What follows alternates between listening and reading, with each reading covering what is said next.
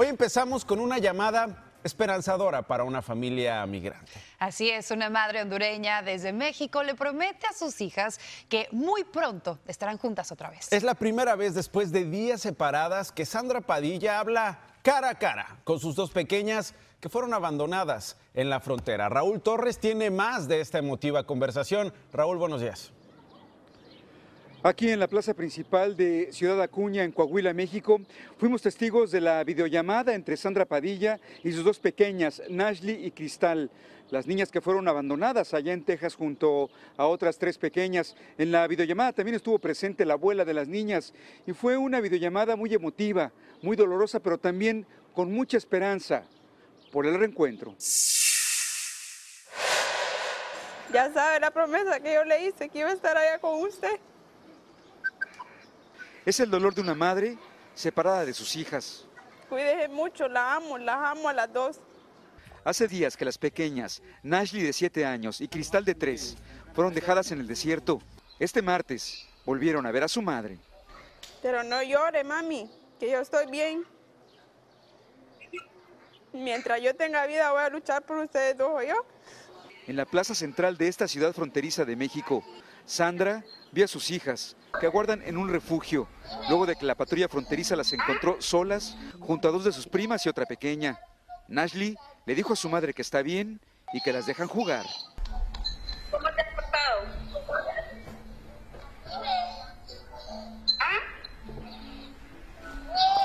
En Texas, la abuela de las pequeñas recibió la llamada. En exclusiva, Noticias Telemundo hizo el enlace con su madre. Ella les dijo a sus pequeñas que las dejó en Estados Unidos en busca de una vida mejor. Vos sabes que yo te dejé ahí por, por tu bien, ¿verdad? Porque yo voy a llegar ahí primero Dios. Pero sabes que las amo, ¿va? Es que tiene sueño. Las dos pequeñas hablaron poco en la llamada. Su abuela dice que están tristes, mientras que Sandra no sabe nada de su esposo. Cuando cruzaron la frontera, a ella la deportaron. Después de esta llamada, tiene fe en que suceda un milagro. Pues sí, yo confío en Dios y le pido a Él que, que me ayude, pues a que toque corazones más que todo para que me ayuden a estar con ellas. Y... Adiós, te amo mucho. A las dos las amo. Y al final, la despedida de una madre de sus hijas es con la esperanza del reencuentro. Son mis princesas. En México, Raúl Torres, hoy día, Noticias Telemundo. Y ahora queremos compartir con ustedes también otro caso en donde hay esperanza de reencuentro y que pase un milagro. Se trata del caso de la hondureña Eda Reyes, que fue deportada a México después de lograr que su hija de 12 años cruzara Estados Unidos por la frontera. Pero el calvario de Eda empezó, sin embargo, estando en suelo mexicano, en donde ella asegura que fue secuestrada. Su familia dice que pagó un rescate y luego logró escapar de sus captores. Hoy día ella nos acompaña en vivo desde Honduras y desde Florida está su hija Astrid y también la hermana de Eda, Wendy. Buenos días. Buenos días. Eda, ¿en Buenos dónde días. se encuentra en este momento y cuál es su situación actual?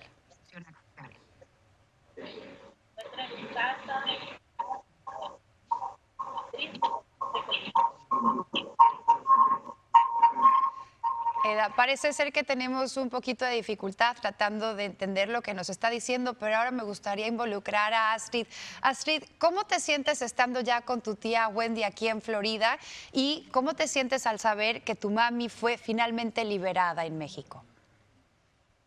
Pues feliz porque ya estoy aquí y yo sé que ella ya está en Honduras, está en buenas manos.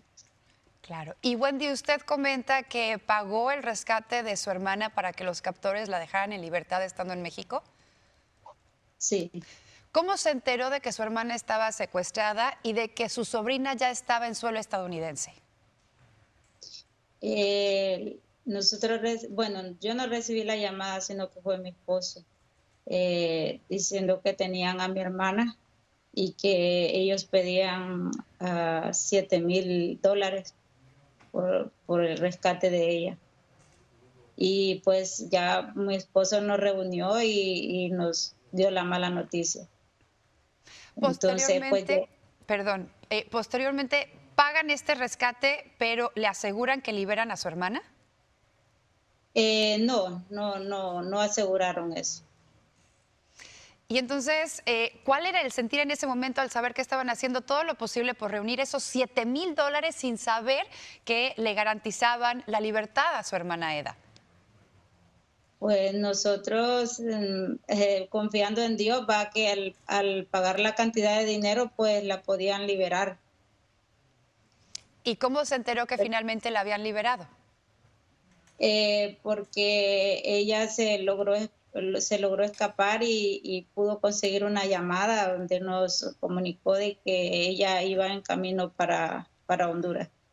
Señora Eda, vamos a ver si ya pudimos restablecer esta comunicación con usted. Eh, esos momentos en donde usted fue capturada en México, ¿qué le pasó por la cabeza? Pues solo pensé que ya allí ya era el último día ya porque pensé que nos iban a matar, porque nos agarraron eh, y nos llevaron a un lugar oscuro y de ahí eh, nos tuvieron encerradas en unos cuartos con armas y personas viendo drogadas. Cuando pagan su rescate y la dejan en libertad, ¿usted regresa a Honduras? Pues mm, pagaron el rescate y todavía mm, eran como 20 días y yo seguí en la misma situación y no, ni, ni mi familia, ni me daban llamadas para mi familia. Entonces un, uno de los que estábamos allí me dijo que si podía, si quería, nos escapábamos y yo le decía que tenía miedo. Me dice, agarre valor porque de todas maneras me dice, aquí nos pueden hacer algo. ¿Pudo escaparse entonces? Sí, entonces tomamos la decisión a, lo que nos pasara de, de salirnos de ese lugar. Pues me gustaría, Astrid, que ahora que tienes a mamá en videoconferencia, le mandaras un mensaje antes de despedirlas. Pues gracias por todo lo que hiciste, porque yo sé que venía, estabas con el propósito de estar aquí.